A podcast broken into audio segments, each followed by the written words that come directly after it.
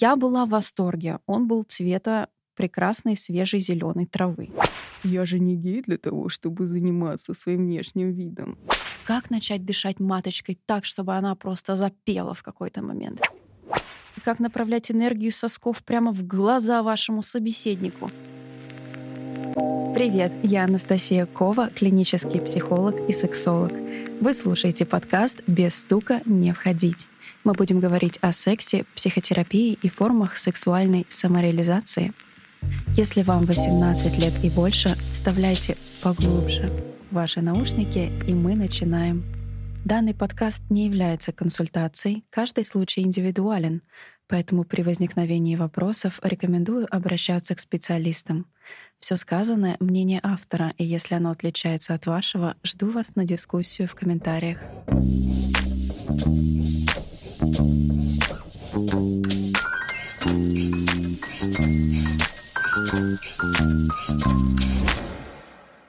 Всем привет! А, сегодня мы будем разговаривать с вами про такую интересную вещь и не до конца понятную, как сексуальность. Для начала важно обратить внимание на то, что наша сексуальность — это врожденная функция, которая у нас появляется с момента того, как мы приходим в этот мир, и развивается у нас на протяжении всей нашей жизни.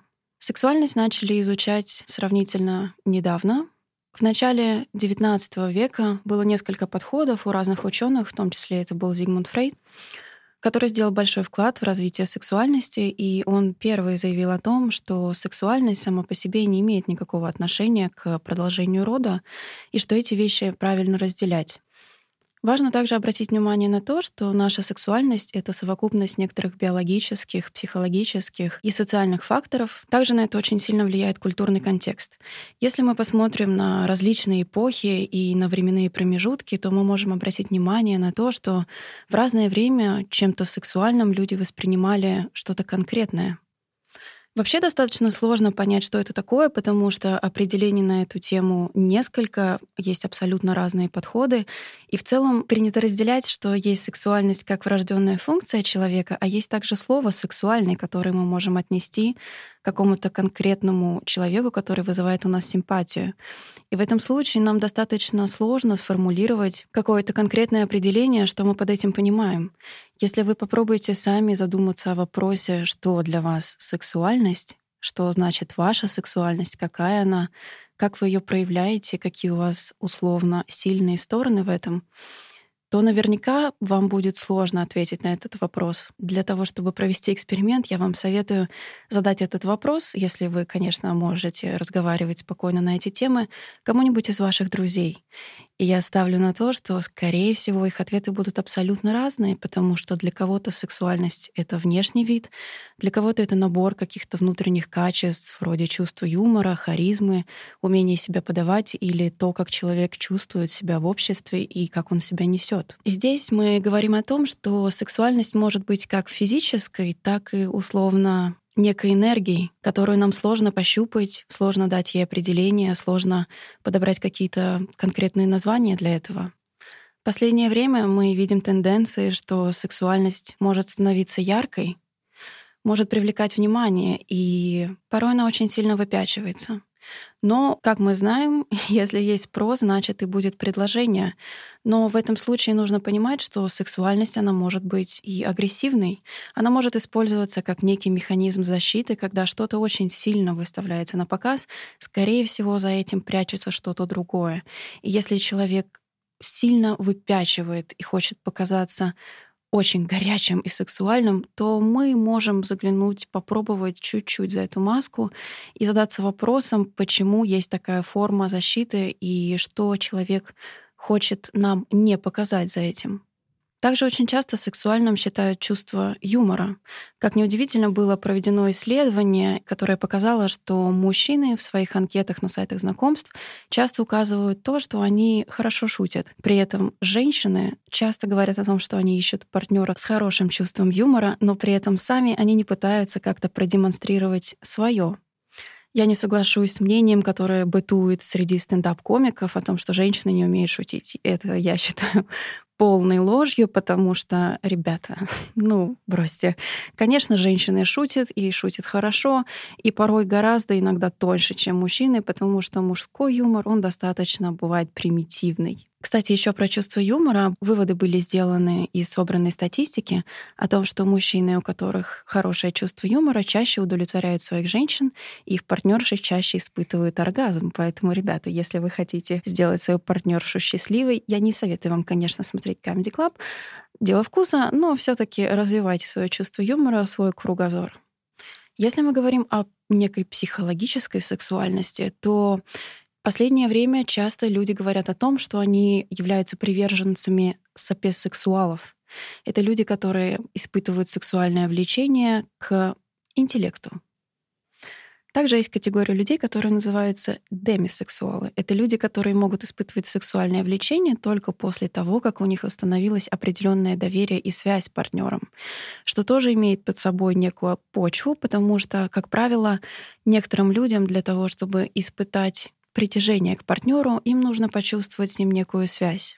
И здесь мы можем говорить про базовые чувства безопасности, потому что даже если мы говорим про занятие сексом, то, допустим, такое чувство, как тревога, оно противоестественно и является врагом оргазма и эрекции. А если мы говорим о чувстве безопасности, то оно, наоборот, располагает к занятию сексом. Ощущение тревоги не располагает нас заниматься сексом, потому что при этом мы не чувствуем базовой безопасности. А как известно, все это мозг рептилий, который есть у нас, то есть какие-то наши базовые инстинкты. Условно, если за вами гонится какой-то зверь, последнее, о чем вы будете думать, это занятие сексом, поверьте мне.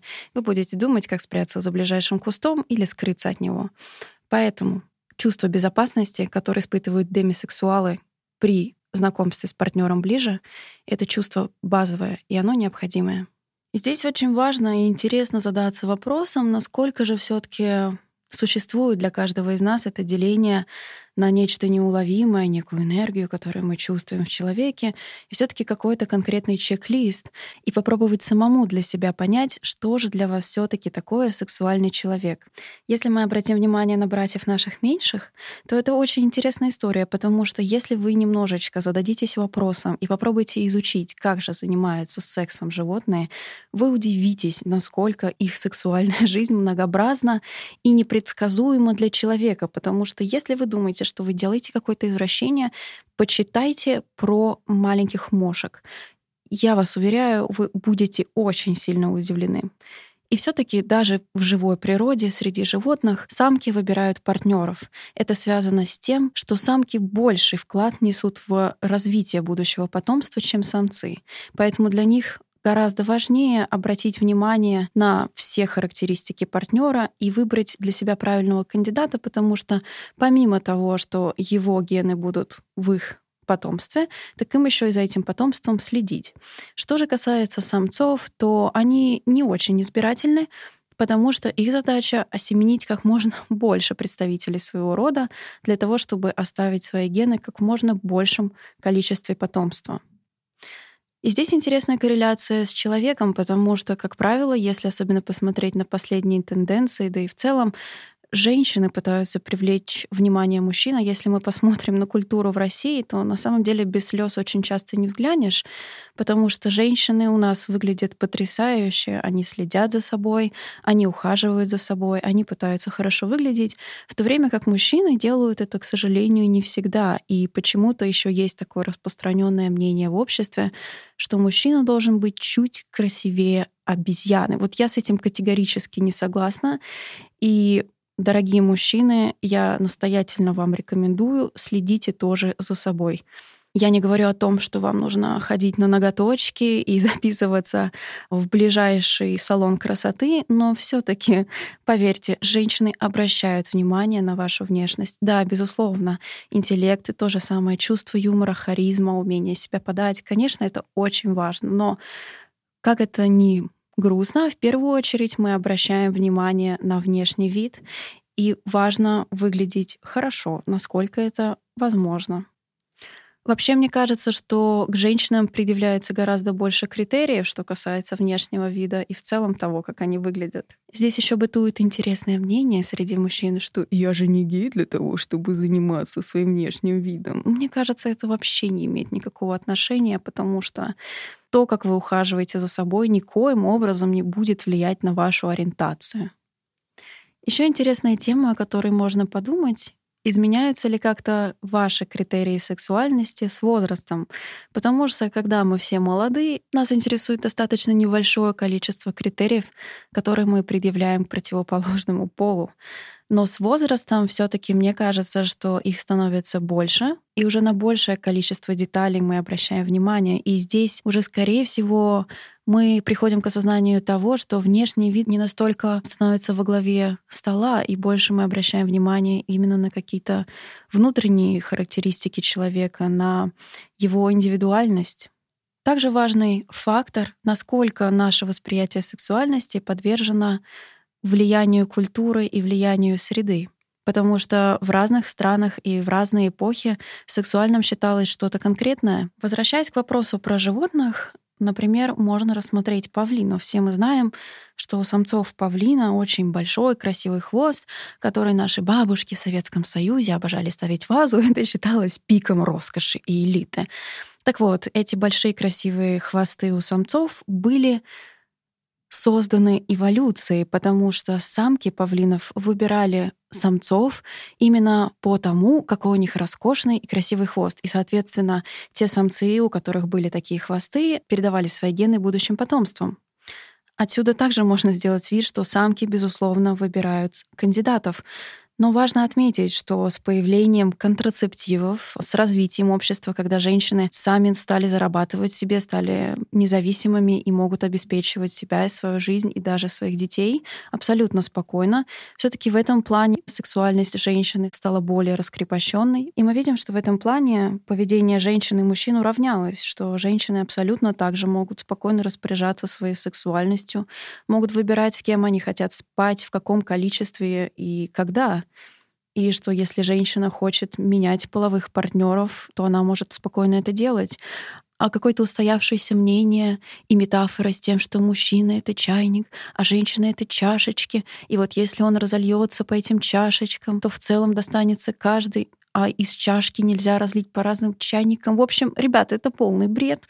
Каждый вправе распоряжаться своей сексуальностью так, как он хочет, в таком количестве, как он хочет и с кем он хочет. Но мы не забываем про безопасность.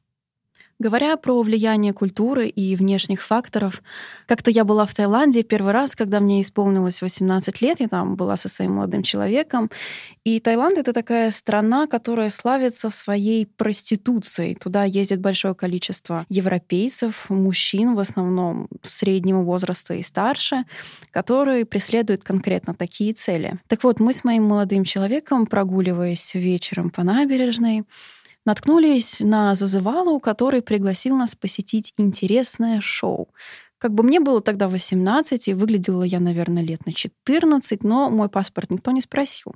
Мы зашли туда. Это такое небольшое помещение, сцена находится где-то примерно в 5 метрах от столиков. Вам приносят коктейли, собственно, начинается программа. Увлекательное зрелище, сразу скажу, небольшой оф-топ. Я была в восторге. Мой спутник был в ужасе. Когда мы выходили оттуда, я улыбалась. Он был цвета прекрасной свежей зеленой травы. Собственно, это называется пинг-понг-шоу. Те, кто в курсе, пожалуйста, я вам расскажу свое видение. Те, кто не знает или особо впечатлителен, я вам советую немножечко отключиться или перемотать на 4 минуты вперед, чтобы эту историю прослушать, потому что она достаточно специфическая для неподготовленных. Итак, пинг-понг-шоу в Таиланде. Вы приходите, садитесь, вам приносят коктейль, перед вами сцена. На сцену выходят женщины. Опять-таки, сложно сказать, сколько им лет что-то до 60, наверное, точно стоит шест на сцене. Так вот, выходящая женщина задирает ногу на шест, при этом у нее есть с собой бокал. Знаете, такой бокал слэш аквариум. Так вот, он пустой. Она ставит его на пол, задирает элегантно ногу на шест, так что ее промежность оказывается аккуратно над этим бокалом с прозрачной водичкой. И после небольшой паузы из ее промежности начинают в бокал выпадать рыбки. Рыбки живые. Я внимательно смотрела за рыбками. Они были живые. Она выплюнула порядка 20 живых рыбок, которые продолжили плавать. Знаете, вспоминая историю в поисках Немо, если бы отец потерявшейся рыбки знал, что он попал туда, наверное, он бы был бы счастлив, потому что это лучшая жизнь. После рыбок женщина вышла другая, и уже у нее были черепашки. И также черепашки из ее внутренности оказались в бокале. После этого вышла другая женщина, и она пустила по всему залу стеклянную бутылку с Кока-Колой с металлической крышкой. Пустила она ее по залу для того, чтобы каждый гость мог проверить, что бутылка действительно закрыта. После этого бутылка вернулась к ней на сцену, и она очень элегантно, с таким звуком «пш», эту бутылку открыла своей промежностью. Вот это меня поразило больше всего, потому что не то, чтобы я не переживала за рыбок и черепашек, нет, но бутылка, которую открыли промежностью, это удивительно, понимаете? После этого там было некое продолжение программы, где занимались сексом на сцене, купались э, в душе, который стоял на сцене, но в целом я была под огромным впечатлением. И возвращаясь к теме сексуальности, можно ли такие действия отнести к какому-то сексуальному восприятию, которое может возродить в вас некое сексуальное желание. Если такие шоу пользуются популярностью, и в Таиланде, особенно в каких-то туристических зонах, они практически на каждом углу и вовлекают в них даже таких молодых, как я, которые на тот момент выглядели как 14-летняя анимешница, то, следовательно, можно предположить, что да, культура имеет некое влияние на то, что люди могут считать сексуальным. Так же, как, допустим, культура трансвестизма, которая сильно развита в Таиланде. По рассказам одного из представителей местного населения, проституция настолько выгодная сфера, что родители с детства своих мальчиков накачивают гормонами своих сыновей для того, чтобы они стали работать в секс-сфере. Если же говорить о том, как все-таки можно развить свою сексуальность, чтобы пользоваться спросом у партнеров, у партнеров вашего пола или противоположного, в зависимости от того, кого вы хотите привлечь. Тут важно отметить тот факт, что наше желание быть интересными, оно основано на том, что все мы так или иначе хотим принятия и хотим любви. Поэтому сфера, которая направлена на развитие некой сексуальности, набирает обороты. И тут можно сказать о бесконечном количестве курсов, в основном для женщин, которые пользуются достаточно большим спросом о том, как же все таки развить свою сексуальность, как раскрыть свою внутреннюю богиню, как начать дышать маточкой так, чтобы она просто запела в какой-то момент. Это очень важная история, потому что лично, по моему мнению, эти курсы работают достаточно двояко. Они работают в том случае, если они действительно приносят вам некую уверенность в себе — Потому что ваша сексуальность — это в первую очередь ваша индивидуальность. Это то, как вы себя чувствуете, насколько вам комфортно. Потому что индивидуальность человека может открыться только в тот момент, когда вы чувствуете себя безопасно и когда вы чувствуете себя собой. Если вы постоянно будете вспоминать, чему вас учили на этих курсах, как правильно себя вести, как правильно думать о своих сосках и как направлять энергию сосков прямо в глаза вашему собеседнику, это не поможет, потому что здесь очень важно концентрироваться на том, что действительно вам приносит удовольствие и как действительно вы чувствуете себя собой. И только тогда вы можете почувствовать и проявить свою индивидуальность, которая и привлечет потенциального партнера. Отвечая на вопрос, все-таки как мы можем развить свою сексуальность, мне кажется, что здесь важно находиться в состоянии гармонии с собой. Может быть, это очень заезженная тема и заезженная фраза, но быть в потоке. Я понимаю, насколько ужасно и мейнстримно это звучит, потому что последнее время эту тему очень сильно форсируют, она звучит буквально из каждого утюга, все эти мотивирующие мотиваторы. Но здесь я хочу сказать о том, что когда вы на своей волне, когда вы чувствуете чувствуете себя уверенно, когда вы чувствуете себя комфортно. Очень забавная закономерность, потому что когда мы не концентрируемся на чем-то конкретном, обычно к нам приходит больше. Если мы нацелены на точечный поиск, какого-то партнера или того, как мы будем его соблазнять, того, как мы будем его возбуждать, как нам нужно просто на максималку выжать свою сексуальность, Смотря каких целей вы преследуете, да, если вы хотите действительно найти что-то свое, при этом скрываясь за какой-то маской, которую вы считаете привлекательной, сексуальной и так далее, скорее всего, за этим человек не разглядит вашу сущность, ваше естество, какие-то только вам свойственные уникальные проявления. Но опять-таки я все-таки сконцентрируюсь на том, о чем я говорила в самом начале, что для каждого человека сексуальность это что-то свое. Кто-то сильно концентрируется на каких-то внешних характеристиках, внешних параметрах. У них буквально есть чек-лист в виде грудь третьего размера, длинные волосы, длинные ноги, большие губы и так далее. Для кого-то все-таки важны какие-то внутренние характеристики и внутренние проявления человека, его индивидуальность. Для кого-то это, например, способность человека размышлять или способность человека хорошо коммуницировать с другими людьми. Для кого-то это ощущение власти, которое он испытывает от другого человека. То есть для каждого это абсолютно индивидуально и уникально, но все таки мне кажется, что очень интересно задаться вопросом, что же для вас сексуально в другом человеке. Попробовать эту тему раскопать. Если, допустим, для вас сексуально ощущение власти, то здесь, с точки зрения психоанализа, очень интересно разобраться в вашем детстве и посмотреть, почему ощущение чувства власти является для вас сексуальным, что за этим кроется. И вот так потихоньку-потихоньку, если вы найдете все-таки ответы для себя, что же для вас сексуальность, соберете некий свой пазл, некий свой список, раскапывая каждый из пунктов, можно найти очень интересные ответы на многие свои вопросы и вообще попробовать разобраться, откуда растут ноги и почему именно это для вас важно. Лично для меня качества сексуального человека, они менялись на протяжении моего возраста, на протяжении моего взросления. Раньше я очень сильно обращала внимание на внешний вид, и это казалось важным. Это тоже очень необычно и удивительно, потому что одни люди нам кажутся внешне безумно привлекательными, они соответствуют всем критериям наших представлений о том, как красивый человек должен выглядеть, но при этом мы можем его не хотеть и не испытывать к нему сексуального влечения. А человек, который, ну, никак просто не соответствует нашим стандартам, мы можем заметить, что к нему мы испытываем сексуальное влечение и порой даже очень сильное. И это интересный вопрос, на который ученые, к сожалению, пока не нашли ответа, потому что изучить такие вещи можно только в контексте опросов, в контексте анкетирования.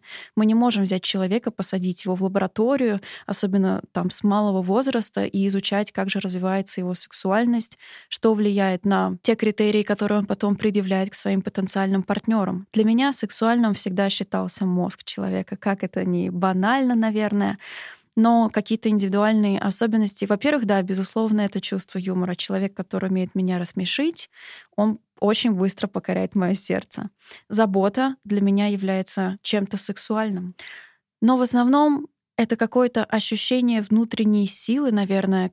Я не знаю, это опять-таки работает какая-то химия, как это можно назвать, но такое бывает, когда ты смотришь на человека и понимаешь, что да, оно. Если мы посмотрим немножко с позиции нейробиологии, то сексуальность и в целом то, какие у нас чувства вызывают противоположный пол или человек нашего пола, неважно, в зависимости от того, кто вас возбуждает, очень много каких интересных реакций происходит в нашем мозге. И это, конечно, безусловно, интересно изучать, чем мы с вами и займемся в следующих выпусках. Надеюсь, вы сегодня узнали много нового. Задать ваши вопросы вы можете в нашем телеграм-канале, а оставить отзыв, который я очень жду, в Apple Podcasts. Было здорово, и я закончила.